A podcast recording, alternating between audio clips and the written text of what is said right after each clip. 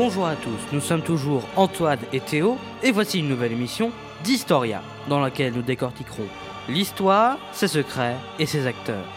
Léonard de Vinci disait La perfection est faite de détails, mais la perfection n'est pas un détail. Et aujourd'hui, dans cet épisode, nous parlerons de l'humanisme pour mettre une petite touche de légèreté vis-à-vis de l'actualité. Et nous parlerons juste après de Léonard de Vinci. Bonjour Antoine. Bonjour à tous, bonjour Théo. En fait, on retrouve les premières traces de l'humanisme déjà au Moyen Âge, avec Pétrarque au XIVe siècle. De base, c'est donc le mouvement de la Renaissance qui reprend les idées antiques. Ces idées se sont beaucoup répandues à partir de 1453 et l'invasion par les Ottomans de Constantinople. À ce moment-là, l'Empire byzantin s'effondre et il se trouve qu'il comprenait ce qu'était la Grèce en fait et que, de ce fait, il possédait tous les écrits de la Grèce antique. Et donc, avec l'invasion de Constantinople, a lieu ce qu'on appellerait euh, aujourd'hui, nous, la fuite des savants, des cerveaux. Ils vont donc d'abord aller en Italie, où vont se développer les idées humanistes, tirées de l'Antiquité, car ils apportent avec eux des documents antiques. On redécouvre alors les écrits de Platon, d'Aristote et de tous les autres grands philosophes grecs. C'est donc une révolution artistique et culturelle qui s'opère. Et ils sont aidés financièrement par les mécènes des grandes villes italiennes comme Florence, Milan ou encore Venise, dirigées par de, par de puissantes familles, telles que bon, pour Florence les Médicis, Milan avec les Sforza et les Doges de Venise. Plus tard, le mouvement humaniste s'est beaucoup répandu vers le reste de l'Europe, notamment avec les guerres menées par les puissants empires européennes comme François Ier, qui vont ramener de nombreux artistes dans sa cour. Ensuite, l'humanisme s'est de plus en plus démocratisé grâce à l'invention de l'imprimerie en Europe par Gutenberg en 1450. Vers 1450. Les livres se sont alors popularisés, enfin, entre guillemets, on dit qu'on produit plus de livres en un an qu'en un qu'on ne produit euh, pardon. On dit qu'on produit plus de livres en un jour grâce à l'imprimerie qu'on en produisait avant en un an. L'humanisme, c'est donc un courant artistique majeur durant le XVIe siècle. L'humanisme se développe donc, surtout à partir de Florence, où siège l'Académie platonicienne. C'est en quelque sorte le premier repère de tous ces artistes et philosophes, soutenus par la famille des Médicis. Il ne faut pas oublier qu'avant tout, l'humaniste, c'est au début placer l'homme au centre des pensées de toutes les choses.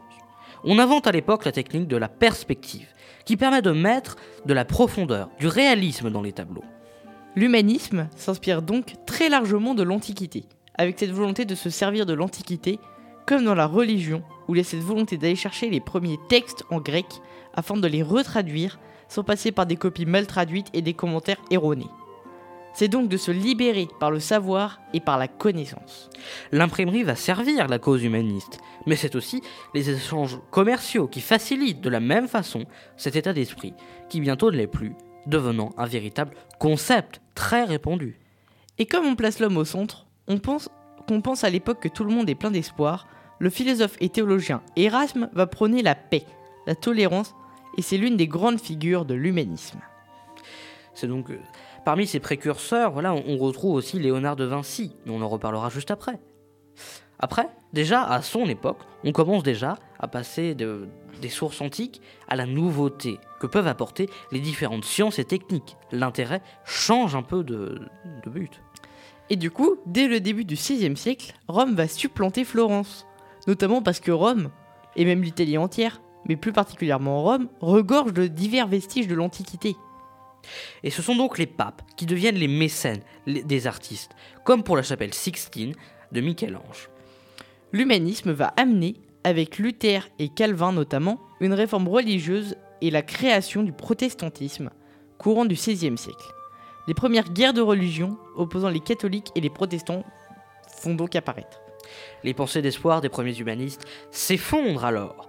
Ils font un constat désabusé de la société, surtout avec le massacre de la Saint-Barthélemy, qui mène euh, les humanistes à écrire différemment, notamment avec les essais de Montaigne, qui sont déjà plus pessimistes. Si on reprend la version presque utopique de l'humanisme, on peut sortir de la littérature à proprement dite pour aller à la rencontre de toutes ces sciences qui apparaissent et qui se développent, parfois dans la pure illégalité. Comme bah, par exemple pour l'anatomie, que l'Église condamne, parce que l'anatomie c'est l'étude de- du corps, donc il faut des cadavres pour étudier ça. Et pire, il faut aller chercher ces cadavres, ce qui est alors considéré comme une profanation à l'époque. Et on, ne- on ne donne pas son corps à la science. Avec les arts, il y a aussi la peinture, la découverte de la perspective, avec par exemple l'école d'Athènes de Raphaël ou la scène de Léonard de Vinci. On retrouve la même inspiration antique dans ces scènes, toutes de grandes penseurs, tous de grands penseurs antiques, qui sont réunis comme dans une école d'Athènes où on a Platon sous les traits de De Vinci et Aristote au centre de la composition. Puis avec la peinture, on tente aussi de sublimer le visage. Avec l'exemple de l'homme au turban rouge de Jan van. C'est l'époque donc des portraits qui sont faits, sont faits ni de face, ni de pardon, mais en billets. Au XVIe siècle, on trouve donc une multitude d'auteurs, comme Nicolas Machiavel, qui est l'un des premiers à dissocier la politique et la religion, politique et morale. On a aussi François Rabelais avec ses contes pleins de sens et de critiques, des théologiens notamment de la Sorbonne, qui sont euh, dans, euh, avec ses livres euh, de, qui sont Gargantua et Pantagruel. On voit aussi, tout pareil, Thomas More avec L'Utopie, un roman où il exprime une première forme de communisme. Mais il ne faut pas oublier que tout est dans le titre. Utopie. Donc cet endroit n'existe pas. L'endroit qui n'existe pas, c'est la traduction littérale. Puis on peut citer aussi Erasme, le prince des humanistes, celui qui prôna la paix et participa énormément à la diffusion du savoir. Bah oui, on a retrouvé plus de 3000 lettres de lui, de correspondance dans l'Europe entière. Michel de Montaigne, avec ses essais qui nous aiguillent sur l'esprit critique, avait un regard déjà avec moins d'espoir l'humanisme. Il le regardait avec moins d'espoir. On a aussi Jean Duléry avec ses voyages autour du monde, où il est parti à la rencontre des autochtones. Pierre de Ronsard et Joachim de Bellay sont quant à eux partis de la Pléiade, mais ça reste une branche de l'humanisme. Et donc, comme prévu, on va donc vous parler de Léonard de Vinci. Léonard de Vinci est donc né le 14 avril 1452 dans une petite maison de Métaillé, un petit village de Toscane, un hameau situé non loin de Vinci. Il serait né d'un amour illégitime entre un jeune notaire de 25 ans et une femme de 22 ans. Et dix parrains témoignent de son baptême, rien que ça. Léonard va passer environ euh, 18 mois de sa vie avec sa mère. Puis, il est confié à son grand-père maternel, avec qui il passera les 4 années suivantes. Alors âgé de 5 ans, il rejoint la demeure familiale paternelle à Vinci. Ce sera d'ailleurs principalement ce dernier qui l'éduquera et lui transmettra sa passion de l'observation et de la nature. Et ce serait sa grand-mère qui l'aurait initié aux arts, du fait de sa profession de céramiste. Il reçoit donc une éducation assez libre qui lui permit d'apprendre et à lire et à écrire. Léonard rejoint son père à Florence en 1462. Ce dernier, bien que reconnaissant Léonard comme son fils depuis sa naissance, ne lui accorde pas l'accès au métier de notaire. De plus, puisqu'il n'appartenait pas, puisqu'il appartient pardon, à une catégorie qui est assez intermédiaire, il ne pouvait pas fréquenter les écoles latines, dans lesquelles étaient dispensés l'enseignement des lettres classiques et des humanités. Il entra donc dans une école d'arithmétique à l'âge de 10 ans pour en ressortir deux ans plus tard. Ensuite, il est envoyé en apprentissage chez le peintre Verrocchio, qui apprend ni le latin ni le grec, mais il n'apprend ni le latin ni le grec durant son enfance, ces langues étant seulement étudiées en cursus de sciences. Et bien du coup, il apprendra le latin qu'à 40 ans, en autodidacte. Pour l'anecdote, pour l'anecdote, pardon, il n'était pas très fort en orthographe. Giorgio de Santilla, un historien et philosophe, dira même de lui que c'était un pur chaos. Il intègre donc l'atelier de Verrocchio, après que son père a montré certains de, ait montré certains de ses dessins au maître. Là-bas, il devient apprenti, puis compagnon. Il découvre des techniques de peinture, comme le sfumato, et il étudie également la géométrie. Son maître demande à ses élèves de compléter certains de ses tableaux. Euh... Pardon, j'ai perdu le fil. Euh, donc voilà, il va intégrer certains de ces tableaux, et euh, notamment, des historiens nous rapportent qu'en 1470, il peint ainsi un visage sur le tableau. Sur un des tableaux du maître, le baptême du Christ. Verrocchio, impressionné par la beauté de l'ange peint par son élève, aurait juré de ne plus toucher au pinceau. À 20 ans, Léonard termine son apprentissage et devient à son tour maître.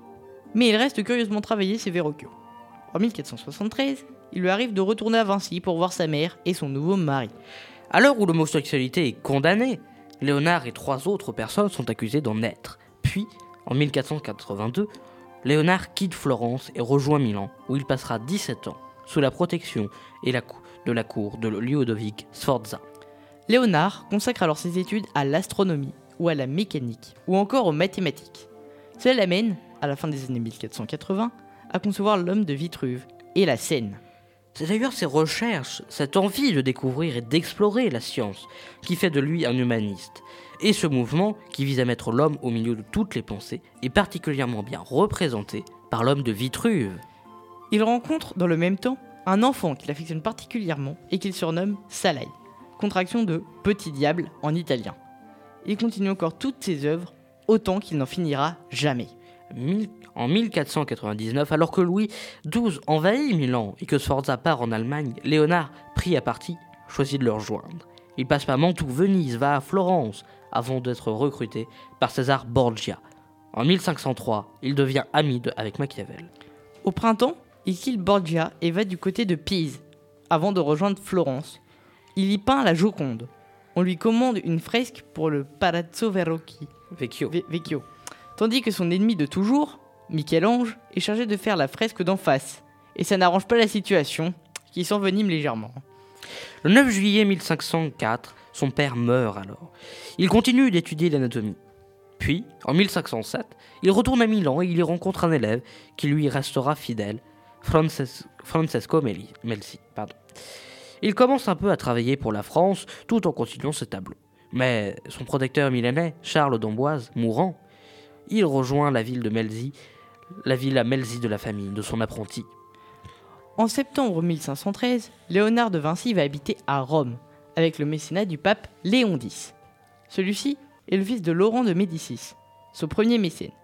Léonard est donc installé dans le palais du Belvédère, où il étudie la botanique. Mais il est déprimé et devient physiquement malade. En octobre 1515, après la victoire de Marignan, François Ier, qui a obtenu le Milanais, demande à Léonard de Vinci de le rejoindre à la cour de France. Mais celui-ci, fidèle aux Médicis, refuse un temps, avant de se raviser et d'y aller en mars 1516. Son ancien protecteur étant mort. Il part donc à 64 ans en France, avec quelques-uns de ses tableaux dont la Joconde. Le roi l'installe au Clos Lucé et Léonard reçoit 2000, euh, 2000 écus pour deux ans. Et comme l'hôte est prestigieux, le roi le, nomme Premier ministre, premier ingénieur et premier architecte du roi. Il va donc organiser des fêtes avec un lion mécanique un jour d'ailleurs et il va travailler sur les projets tels que Chambord ou, Ro Romorantin, la capitale rêvée de François Ier. 1519, Léonard se sent faible et rédige son testament dès la fin avril, mais il est emporté une semaine plus tard, le 2 mai 1519. Bien sûr, la légende qui voudrait que Léonard soit mort dans les bras du roi pour François Ier est fausse. Le roi étant sans doute avec à sa cour, à Saint-Germain-en-Laye, à deux jours de marche, pendant que la reine accouchait du futur Henri II. Ainsi s'éteint Léonard de Vinci, dont il ne fait jamais doute que François Ier était admiratif et qu'il laissa tant d'œuvres inachevées. Eh bien, merci de nous avoir écoutés. Vous nous retrouverez dès la semaine prochaine pour découvrir une nouvelle période et de nouveaux acteurs de l'histoire. Et comme Léonard de Vinci le disait, la force naît par la violence et meurt par la liberté. Allez, on vous laisse revenir tranquillement sur la bonne ligne temporelle. A très bientôt.